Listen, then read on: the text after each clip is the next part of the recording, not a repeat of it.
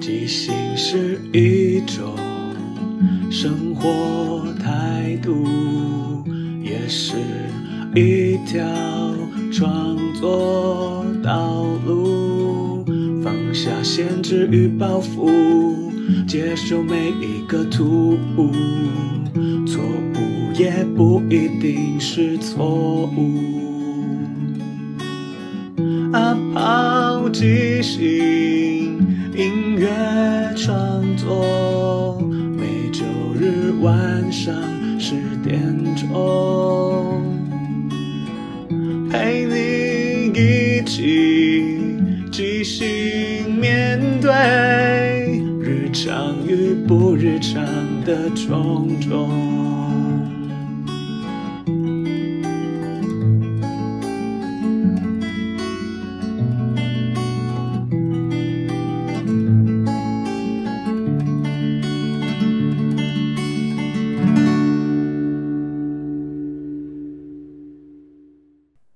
嗨，大家好，我是阿抛，欢迎收听阿抛的即兴音乐创作。每个礼拜天晚上十点，用二十分钟的即兴音乐畅聊，陪你一起即兴面对日常与不日常的种种。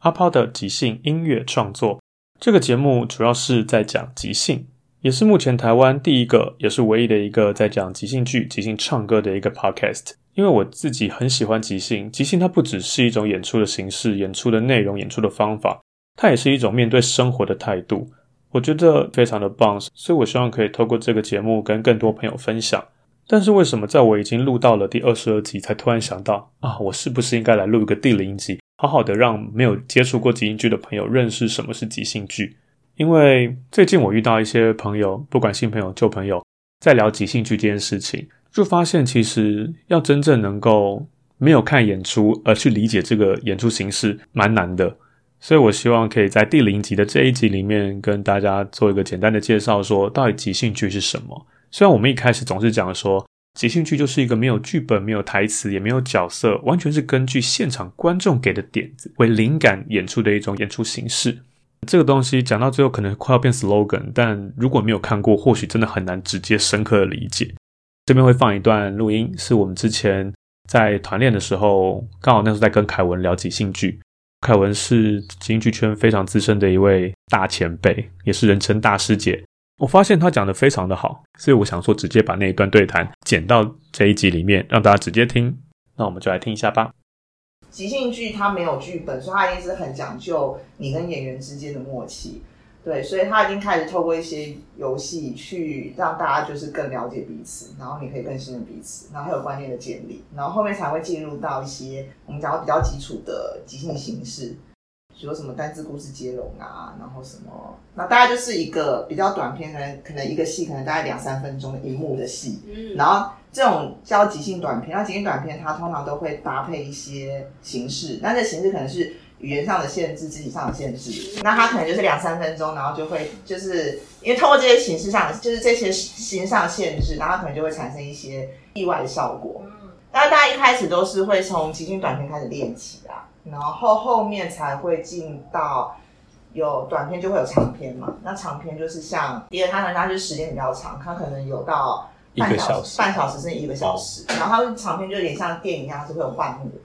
然后会时间可能会有过去有现在，然后一个演员上去他可能会演不同的角色，那那个就会跟短片的效果，你看短片它就是很短，然后就是很快就是达到一个效果，旁边就还蛮吃演员的功力，然后观众就是比较，尤其是他在看一个故事，看门道了。对，那但是他就是互动性没有像短片那么这么强，他可能就是跟观众要个点子之后就开始演演演演。然后，当然，它短长篇后来也发展出很多不同的，比如说，可能就是有单线的、有双线的、三线的故事，然后或是有主题上的限制。对，他今天就是要演个科幻故事、剧、科幻喜剧、科幻片，对，或是像《Hero》那种，嗯，就是中间还会有一些其他的形式的，所以大家都会先从基础开始学，然后从短片、即兴短片开始玩，然后即兴短片就是训练大家的反应力。跟你敢不敢上台，然后你跟演员之间的丢结，然后就是后最大概最后才会去学即兴长片。哎，你真的讲的很好哎，我直接放到我的 p a c k e t 上面。很清楚。但是但是之前有碰过有人是只新手，他直接就是学即兴长篇，他就会有点辛苦。我觉得不管是他本人或是跟他搭的人都会有点辛苦，因为他其实很多观念他可能还没有建立。因为其实短片的每个情节都是为了训练长片的某个部分，它是一个工具把它抽出来，然后变好像变一个游戏一样。但实际上，它就是训练你长片能力。所以你长短片学下之后，你才去才能进到长片。嗯，很多素人团在玩的长片，可能不见得玩的都很好，他们可能演的也没有很厉害，可是他们有办法，就是那几个人就演了一个一个小时的戏啊什么的。可是这一段但能理解的人就更少了，因为其实这个东西难，可是观众不见会想看。然后今天我想要用一个我自己创造的一个即兴剧的形式来跟大家讲解，到底即兴剧是怎么进行的。因为我很多看过即兴剧的朋友都会问说，所以你们是有一脚本，或者有一些固定的旋律、歌词或什么的，他们就是很难相信舞台上发生的一切都是即兴的，应该是有些东西在里面吧。但是事实上是都没有的，真的很多东西都是现场即兴出来的。即兴剧唯一有的就是大架构跟里面玩的一些即兴游戏形式。所以今天我要用一个我去年创造出的一个即兴剧的演出的内容，来跟大家说明一下，到底即兴剧是一个什么样的东西。这档演出叫做《冬季恋歌即兴好朋友》，即兴剧会有大架构，也会有小的游戏形式。以即兴好朋友的大架构来说，它就会是有一个主持人邀请三位特别来宾来到现场，分享他们三个人的人生，还有他们之间的关系，他们之间的故事，然后带他们自己创作的歌。大架构就会是这个样子。而游戏形式呢，则会是一开始会请观众在开演前填写两张纸条，一张是艺名纸条，一张是歌名纸条，希望他们可以提供一个目前还没有存在在这个世界上的名字，以便我们在舞台上即兴的时候，可以创造出一些独一无二、特别的角色或歌曲。当然，还是会有可能会写到一些市面上存在的，但那又是另外一个故事。也可以听我之后的 p o c k e t 也会讲到这个部分。今天我们就回到这个形式，所以第一个主持人会介绍来宾，来宾就会抽出一名，在那个当下，他必须即兴生出一个关于这个角色他的人生历史，或者他为什么叫这个艺名。接下来就会开始聊他们的人生，在过程中，主持人会随时按钉，按钉的同时就会跟观众要一些建议，比方说他们三个人之间的关系，或是他们其中某一个人的职业。或是他们曾经在人生路途上遇到了什么事，这完全都是在现场依据他们聊天的内容，主持人即兴想到的问题，让观众的点子可以插入我们的对话当中，创造不一样的火花。而歌名的部分有两点，一个是可能直接就是说，今天这位来宾带来的这一首歌，就把歌名抽出来，然后就讲说这首歌在讲什么，为什么我要唱这首歌。另外一个更难的挑战就会是。哦，今天我要带来这首歌，我先讲一下为什么要带来这首歌，再抽这张歌名。这时候就要解说你刚刚讲的故事跟这一首歌是怎么样做连接的。这个部分大家也可以参考一下，可能第六集的失败与意外，那时候那个角色在讲说他是送给妈妈的歌，可是他抽到了你是屁吗？这两件事情，这个歌名跟要讲的故事，其实看起来真的是有点接不起来。但当时怎么接的呢？可以看一下第六集。所以，我们在这个演出架构中，我们会透过许多的小游戏、小形式，让这个演出更多的机会让观众参与。所以，我一直觉得即兴剧是一个集体即兴创作，它甚至包含了在场的观众，因为观众的点子都会让我们的演出内容有很多不一样，跳出这些演员们彼此之间的想象，然后透过观众给的点子，让故事可能会有新的发展。因为你每一次都会是不一样的歌、不一样的人、不一样的关系跟不一样的故事，所以对我来说，每一场即兴剧的演出都是独一无二，而且很难再重复。我也可能重复的就会是演员自己，可能有些惯用的角色，或是因为现场观众容易丢出一些当下很流行的一些关键字，比方说在肺炎刚发生的那前期，常常观众给的点就是武汉肺炎。又或者是去年在罢罢韩公投上，很多人丢了角色就会丢韩国语之类的。但即使是丢到同样的一个点子，演员自己也会尽量的试着做出不一样的演出。一来是服务可能重复来看的观众，二来也是演员会想要挑战自己。所以我觉得即兴剧是一个时时刻刻真真实实生活的一种演出，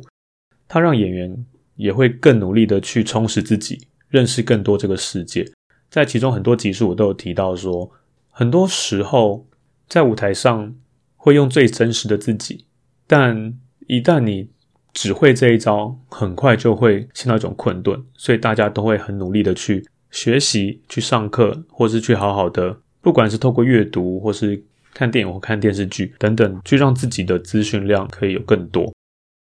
这些细节都可以在目前二十二集内都可以听到。但主要是希望大家可以了解一下什么是即兴剧，主要也是希望大家可以亲身来到剧场，或是一些非典型的演出空间观看一些即兴剧的表演。然后，因为这个节目从初期我会放自己的创作，到后来有了主题曲，它的那个历程，其实若现在开始听的话，你就会感受到我应该进步蛮多的。当然，按照惯例，节目中一定会放一些我的创作或者即兴唱歌的演出。所以这一集也不例外。既然身为第零集，我还是要放一下这一首《是你》。我觉得它对我来说是一个很重要的一首歌。而这首歌更多内容可以参考第二集，但这一个版本是另外一个版本，是后来我跟我的音乐好伙伴马尔一起共同创造，有了新的编曲，他帮我弹奏，然后我来演唱。那我们就来听一下吧。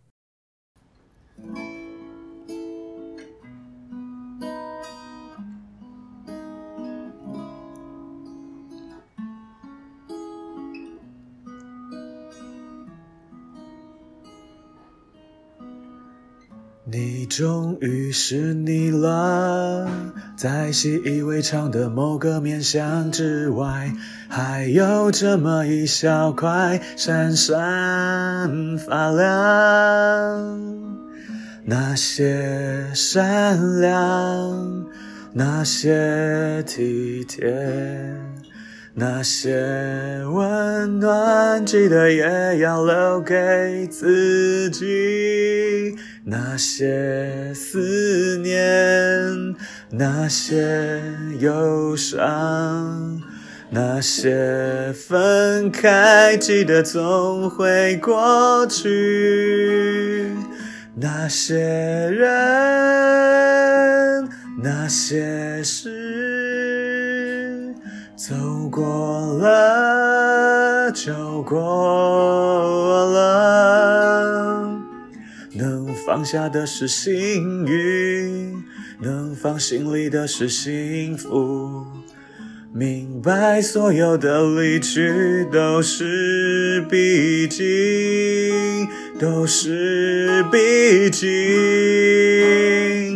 你终于是你了，走在自己的路上。记得勇敢，记得大方。你终于是你了，记得你一直是你，你也必须是你。你终于是你了，走在自己的路上。记得勇敢，记得大方。你终于是你了，记得你一直是你，你也必须是你，你也必须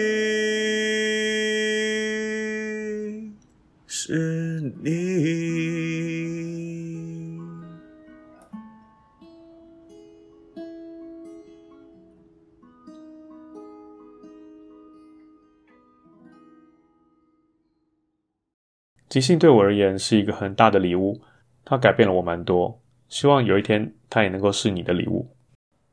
最后，感谢大家的收听。如果喜欢这个节目，可以追踪、订阅或分享。有任何想法或意见，都欢迎告诉我。晚安，我们下个礼拜天晚上十点空中再见。即兴是一种生活态度，也是。一条创作道路，放下限制与包袱，接受每一个突兀，错误也不一定是错误。即兴音乐创作，每周日晚上十点钟，一起即兴面对日常与不日常的种种。